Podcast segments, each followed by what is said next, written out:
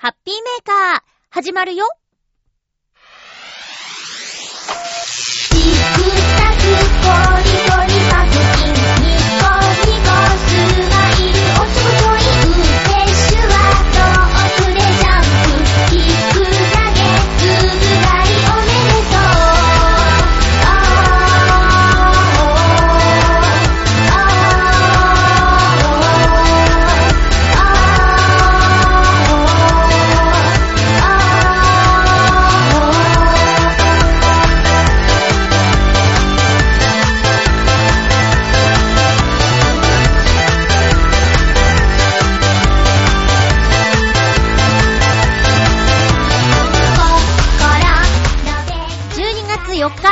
ト、のハッピーメーカー。この番組は、ハッピーな時間を一緒に過ごしましょうというコンセプトのもと、チョアヘイオ .com のサポートでお届けしております。ついに、ついに調子悪くなってしまいました。今回も30分、よろしくお願いします。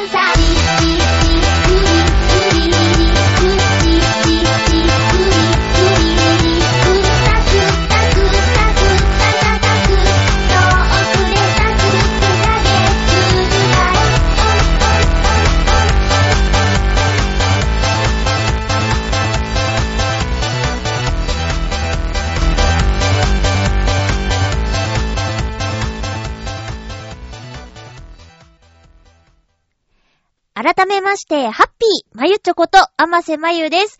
えー先々週ぐらいになんか、イガイガするなーって言ってた時のは、なんともならなかったんですけど、今回急に夜勤しててだんだん、あれなんか変。なんか、何もしてないのに鼻がツーって出てくる、みたいな感じでいたら、なんか喉が痛くなって、で、朝になって、あー、すごく喉が痛い。これはやばい。マスクして、鼻栓して、うー、喉が痛いって、えー同僚に言ったら、いろいろみんな教えてくれました。ということで、まずは、ハッピーゴークゴークとにかく、風邪のひき始めはビタミンを取りなさいというお話を聞いたので、伊藤園の1日分のビタミン12種ビタミンフルーツを買ってきました。ちょっと飲んでみましょうね。あの、C 線的なやつもね、勧められたんですけど、炭酸なんですよ、あれ。ちょっと炭酸がね、喉にシュワシュワするの今ちょっときついなっていうことで、パックジュースの形、200ml のやつなんですけどね、1日分のビタミン、ビタ、ビタミン、これを取れば大丈夫でしょういただきます。あー、酸っぱい。うん。うん。でも、C 線は、レモンオンリーだけど、これは、なんかいろんなフルーツが入ってるから、リンゴとか、マスカットの絵もあるし、まあもちろんレモンも。なんか、ちょっと、まろやかかな？甘みもあって、とろっと濃厚な果実の美味しさと一緒に、12種類のビタミンがそれぞれ1日分摂取できます。ということでね。はぁ、これで良くなってくれないかな？うん。美味しくビタミン取れるのいいね。ということで、伊藤園の1日分のビタミンを取ったのでもう大丈夫でしょう。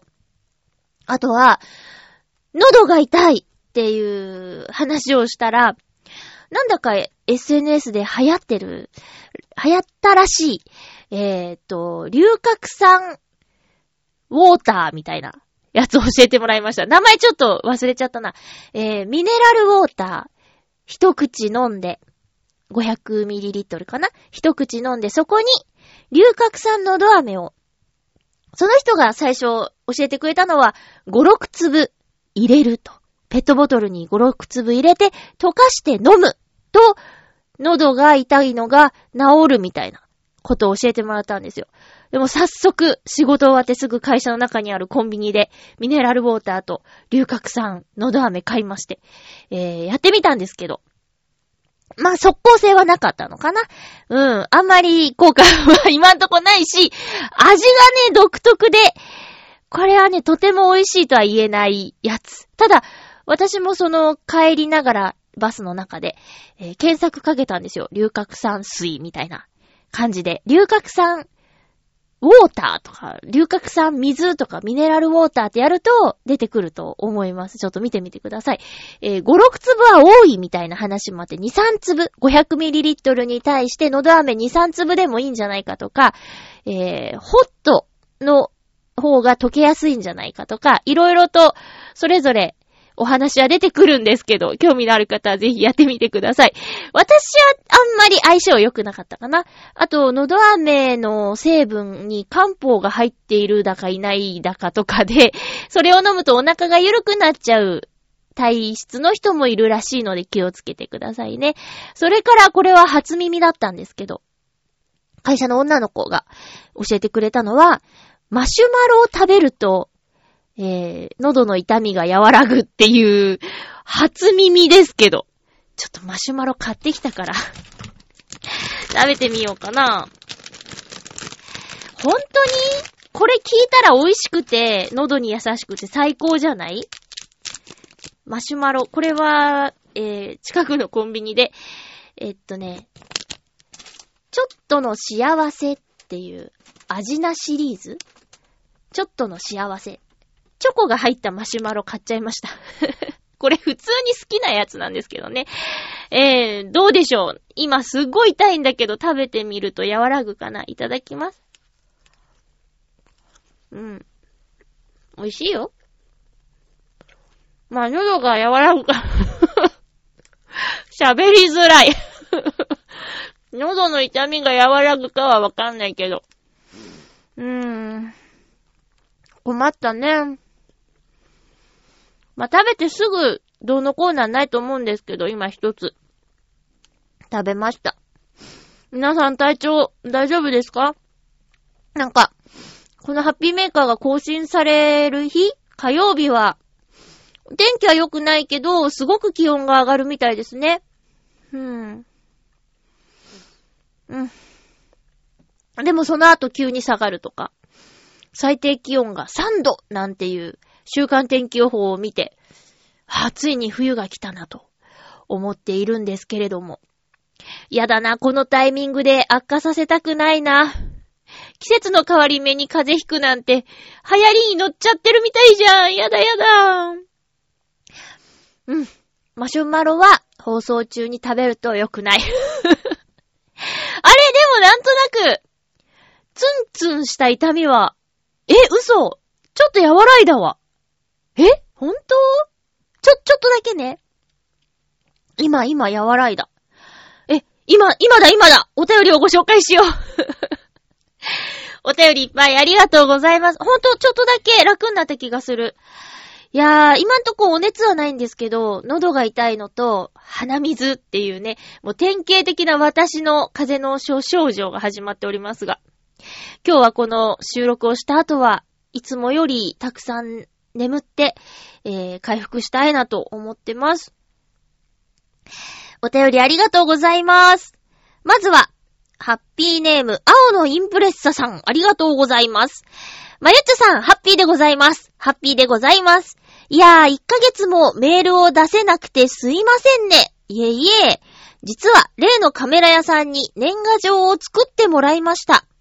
出費したけど、出来上がりに満足しておりますなぁ。何を送るのかは教えませんぞ。うん。年賀状？もう、書かない 年賀状は、もう書かないなぁ。いただいた分だけお返しを書くみたいな感じになっちゃってるな。偉いね。こう、早割りみたいなね。ありますよね、年賀状作成。いやー、まあ、嫌いな風習ではなかったけど、この年になってくると、家族写真とかね。いいんですよ、別にいいんです。家族写真ならこれ毎年言ってんな。子供さんだけの写真とかメッセージが何にもない年賀状いただいても嬉しくないんだよね。一言やっぱり直筆がないと。うん。言うてね、ともさん、渡辺ともみさんはさ、毎年手書きですよ。手書きでイラストして。一枚一枚きっと違うんだぜ。すごいよ。もう印刷とかじゃない、プリンターじゃないんですよ。もうかっこいいんだ。これ、筆で塗ったんやな、みたいな年賀状送ってくださるから、もうそれは楽しみなんだけどね。そういうのは楽しみなんだけどね。うん。青のイプレッサさんもね、あの、例年だったらいつも、ご自身で撮った写真をね、使った年賀状になってると思うんでね、今年は私もらえるのでしょうか？どうかな？どうかな？楽しみにしてますね。えーお便りありがとうございました。続きましては、ハッピーネーム、七星さん、ありがとうございます。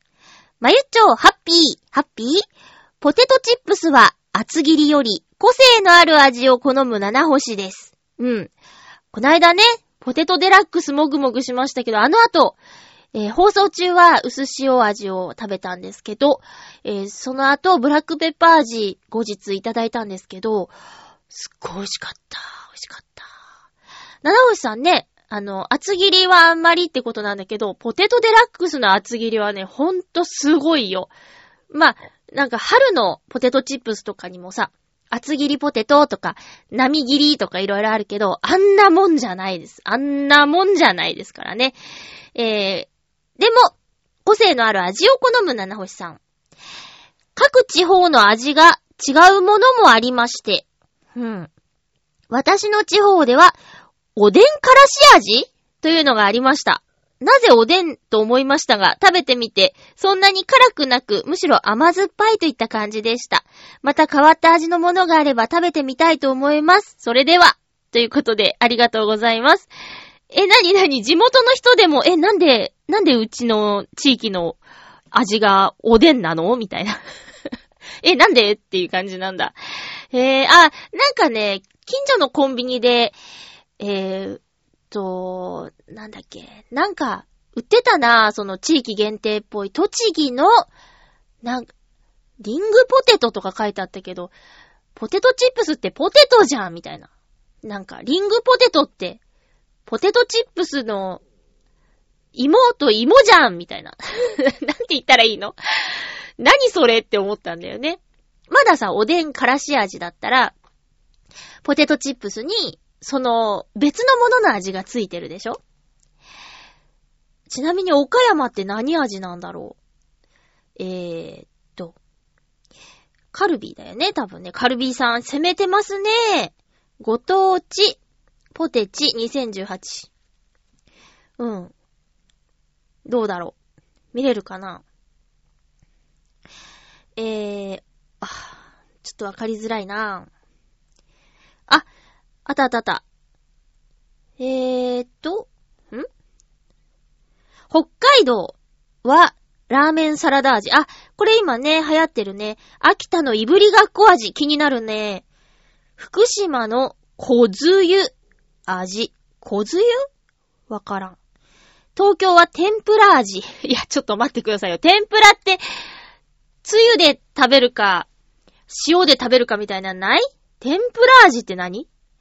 えー、あ、これこれこれ。栃木、芋フライ味。芋同士じゃんね。岐阜、漬物ステーキ味。はぁ、え愛知、台湾ラーメン味。へえ、愛知で台湾？もうよくわかんないね。福井県山ウニ味。ほーん。京都しば漬け味。あー、いいですね。これ食べてみたいな。しば漬け味いいね。和歌山は和歌山ラーメン味。これですよ。和歌山和歌山ラーメン味わかるけど、愛知台湾ラーメン味ってよくわかんないよね。え山口県チキンチキンごぼう味。へえ、何チキンチキンごぼう？2回チキンって言ってるよ。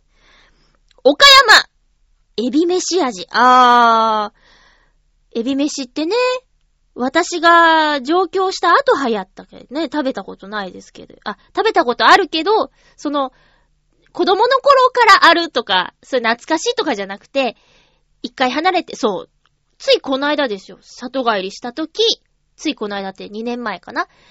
あの、スーパーの惣菜売り場にエビ飯ってあったから、食べてみたっていう。美味しかったよ。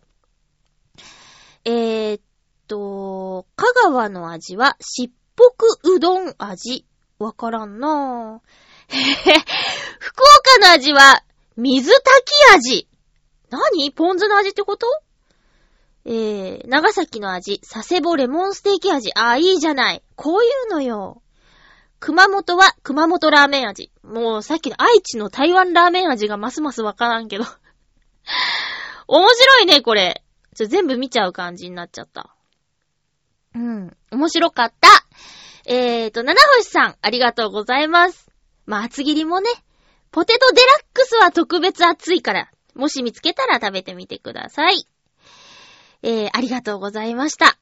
続きましては、大空と大地の中で3、ありがとうございます。まゆっちょ皆様、ハッピー、ハッピー ?iPhone にして良かったことは、画像が綺麗なことと、マップアプリで GPS 機能を使って目的地を検索すると、今いる場所から目的地の距離や所要時間が出てくることと、今いる場所の天気や気温がわかることです。これ、アンドロイドもあるよね。Google の、Google マップのアプリ入れたらできるんじゃない？また、Facebook の iPhone 写真クラブというグループに参加しています。周りの人の多くも iPhone ユーザーです。大空と大地の中で3、ありがとうございます。まあ、Facebook の iPhone 写真クラブに Android 入ってたら iPhone じゃないじゃないってなりそうだけどね。そうか。写真が綺麗は、確かにね、アンドロイドユーザーの方からも言われる iPhone やっぱ写真綺麗だね、みたいなこと言われるんだよね。うん。ピント合わせるのとか。まあでも、それはアンドロイドも一緒かな。ね。まあ何、わかんないけど、相性相性。私はたまたま iPhone が、iPhone を先に使ったからかな？使いやすいなって感じてるだけで。うーん、そうね。ありがとうございます。また、いろんな写真、綺麗な写真撮ったりしてるんでしょうかね。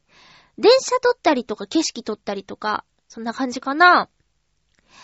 えーっと、大空と大地の中でさんから、いただいたお便りご紹介しました。ありがとうございます。ごめんね、ちょっと鼻が詰まってきた。はう。大丈夫かしら、これ。よいしょ。ちょっと久しぶりだな、こんな風に体調崩しちゃうの。別に何人かしたわけじゃないんだけどね。やだな気をつけてんのになえ、ハッピーネームブルーニさん、ありがとうございます。まゆちょ、ハッピー、ハッピー、ただいま、親友の結婚お披露目パーティーの帰りでございます。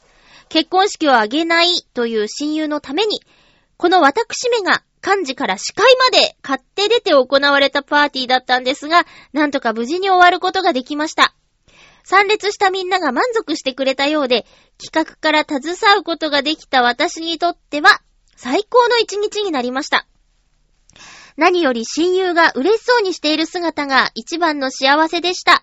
一つの門出を手伝うことができたことは、私にとっても良い経験になりましたよ。次がいつになるかわかりませんが、機会があれば、またお手伝いできればなと思うブリューニなんです。ということで、ありがとうございます。いいですね。もう今、どうですか？結婚式を挙げないというカップルさんも多いのかな？うーん。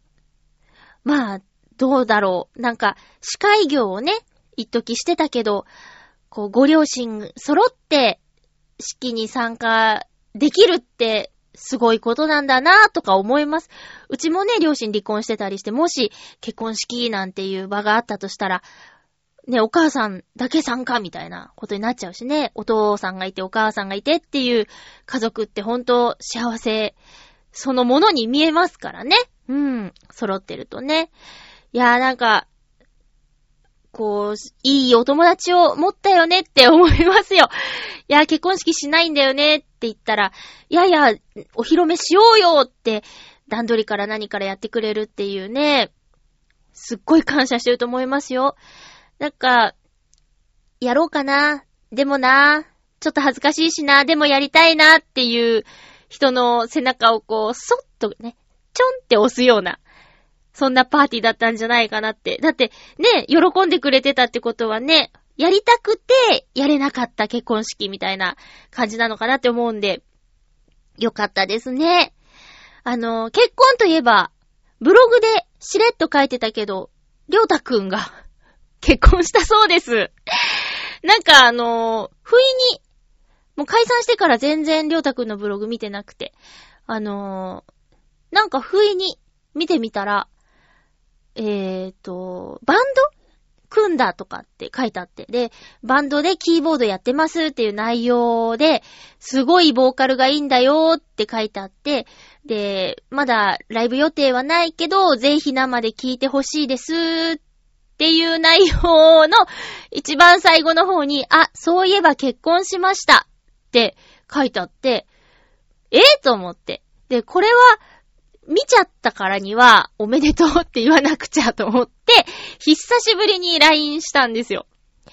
えーブログ見ました。あのついでみたいに書いてあったけど、結構おめでとうございますって送ったら、えーしちゃいましたみたいなね、うん、感じで書いてあったけど、おめでとうございます。まあ、多分、りょうたくんとこもどうなんだろう。親族だけでやったのかないつ頃結婚したかもわかんないけど、まあ、ブログの更新日は最近だったから最近なのかないやー、びっくりしましたね。ほーつって。まあ、でも結婚って、なんだっけ勢いとタイミングって言いますもんね。ちょうどそういうのにピタッ、ピタッとあった人が現れたんですかね。まあ、でも、りょうたくんは、誰か女性がそばにいてくれた方が、あの、安定してるから。これからね、その、ご結婚したってことは、よほどなことがない限りはずっと一緒にいるでしょ？だから、ずっと安定してるんじゃないかなって思ったらね、これからまた、いい音楽作って、発表してくれるんじゃないかなっていうふうに思います。ほんと、りょうたくおめでとうございます。え、ブルーニさんお便りありがとうございました。ついでみたいにりょうたくんの結婚の話しちゃったけど、ブログに書いてあるから別にいいよね。えー先週11月8日、いい庭の日に、えー旧古川庭園というところに行ってきました。あのー、いい庭の日だから庭園行こうとかじゃなくて、なんとなーく、あのーどこ行こうかねーって、せっかく天気がいいから映画とかじゃない、もったいないねーなんて言って、で、あ、じゃあせっかくなら紅葉見に行こうって。で、旧古川庭園を選んだのは、古い洋館があって、その中にカフェがあるよって、友達に話したら、あ、そのカフェに行こうっていうことになって、旧古川庭園、入園料150円払って入るんですけど、私はいつかの桜の季節かなバラが綺麗に咲いてて、すごくいい印象。なんか、不思議の国のアリスのハートの女王の庭みたいな庭園なんですよ。で、なんか、洋、洋風でね。でも奥の方へ行くと和風の庭になってて、不思議な場所なんですけど、今回も行ってみました。そしたら、洋館の中のカフェにはすぐ入れそうだったんです。その桜の季節に行った時は外まで並んでて諦めたんだけど、スッと入れそうだったんだけど、メニューをそこで初めて見て、うーん、ブレンドコーヒー850円って書いてあって、う、これはダメだと。これは、無理って言って、外の売店で缶コーヒーを買って、140円で、いいやって言って、まだ850円のコーヒーは早いなっていうことで、諦めてしまいました。いつかね、堂々と胸張って、ブレンド2つって言えるようにね、なりたいと思うんですけども。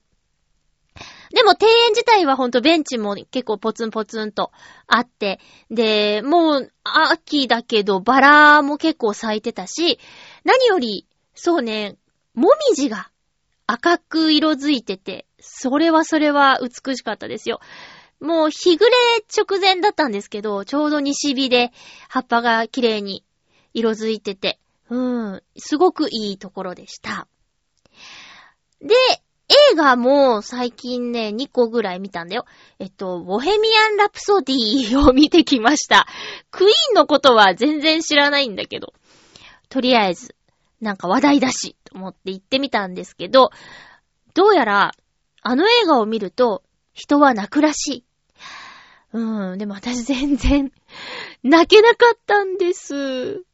なんか悔しくて、そんなになんかもう、結構なおじちゃんたちがボロボロって泣くんだみたいな話をラジオとかで聞くと、うわぁ、泣けなかったの悔しいなーってなっちゃいました。未だに思ってる。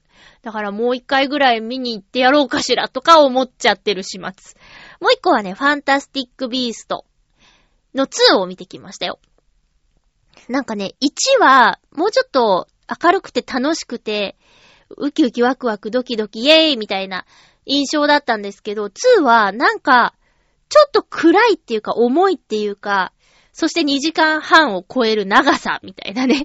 それからこのファンタスティックビーストシリーズは全5作。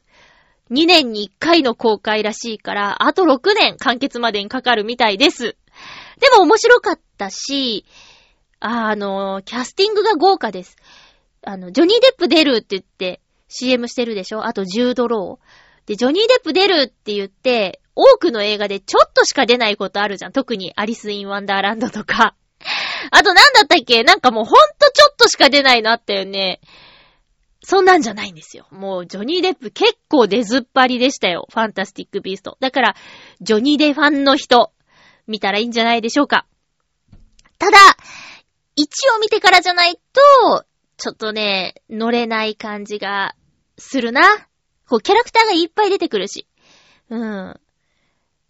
そんな感じで、そんな感じで今週もまた映画、うーん、もう一回ファンタスティックビースト行くかもしんない。うん。えー、ということで、ごめんなさいね、なんか、やっぱ喉またマシュマロの効果切れてきてチリチリ痛くなってきちゃいました。まあ、な、何にしても痛い時はロキソニンを飲めばいいっていうの聞いたことあるんですけどね。もう最悪ロキソニンを飲んで今夜も夜勤頑張ります。えーと、次回は、12月11日の放送を12月9日に収録する予定です。収録早くなったりすることもあるので、もしお便りどうしても読んでくれって方はお早めにお願いします。えー、私は、あの、いいですよ。こう、勝った方と勝負したっていいんですよ。イタジェラでね、なんか言ってましたけど。ヨシオンさんとミッチェルさんが戦って、勝った方と戦ったっていいんですよ。いや、怖いな。やっぱやめとこうかな。えー、お相手は ちょっと待って。お送りしてきました。ハッピーメーカー、そろそろお別れのお時間です。お相手は、まゆちょこと、あませまゆでした。なんかもうぐちゃぐちゃになっちゃったね。えー、また来週は元気にお会いしましょう